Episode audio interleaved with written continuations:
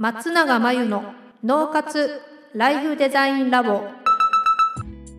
松永真由の脳活ライフデザインラボをお聞きの皆さんこんにちは。メンタルコーチの松永です。この番組ではあなたが望む人生をデザインするために脳と心の使い方を知って生かすためのヒントになりそうなお話をお届けしています。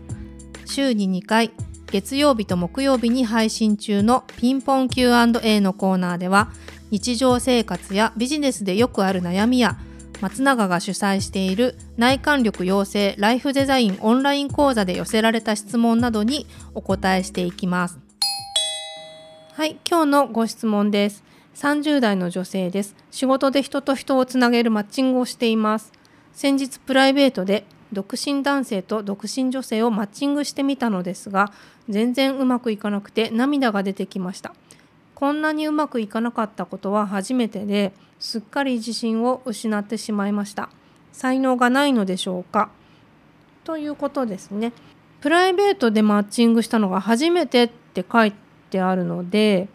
初めてでうまくいくとは限らないんですよね。でその全然うまくいかなくてっていうのもこれどちらからか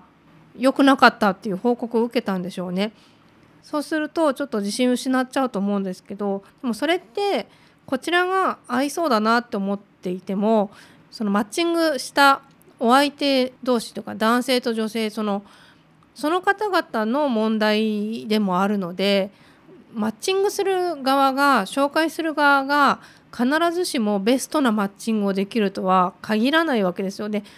すごく熟練のあの仲人さんとかだったら角度は高くなってくるんでしょうけど初めてやったら全然見当がずれてたっていうかねこっちがいいと思ってても相手同士は良くないってこともあると思うので問題は自分がねその人と人とつなぐのをもっともっとやっていきたいなって思うかどうかなんですね。で今は自信失ってしまっているので才能がないのかなもうやらない方がいいのかなって思ってると思うんですけどちょっとねそこの傷が癒えたらまたやってみたいってなるかもしれないのでまたやってみたいってなったらそれは才能があるっていう証拠です。で今才能があるって言っても才能が開花していない可能性はあります。で今その能力としてすごく角度の高いいいマッチングをする能力が身についていない可能性はあるんですけどその特にプライベート方面でマッチングするっていうことに関してただやってみたいって思うんであれば才能は眠っている可能性が非常に高いのでそれはまたやったらいいと思います。でやってるうちにどんどん才能が開いてくると思います。でえーと、仕事では人と人をつなげるマッチングをもうすでにされてるっていうことなのできっとマッチングするの好きなんだと思うんですね。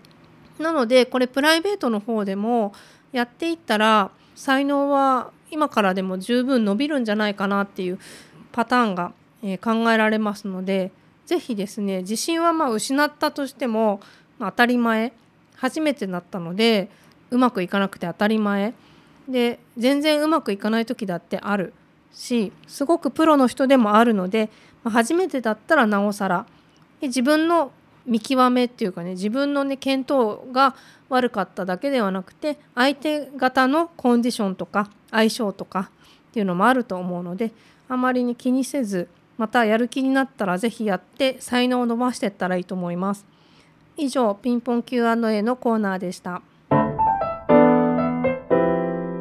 脳活ライフデザインラボ。2021年の春から内観力養成ライフデザインオンライン講座をスタートしています。生き方と働き方を一致させてより望む人生を作っていくために自分との向き合い方整え方才能の引き出し方を身につけていただく講座です。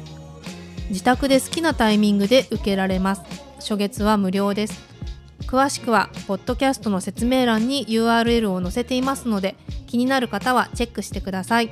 それでは次回の松永真由の脳活ライフデザインラボでまたお会いしましょう。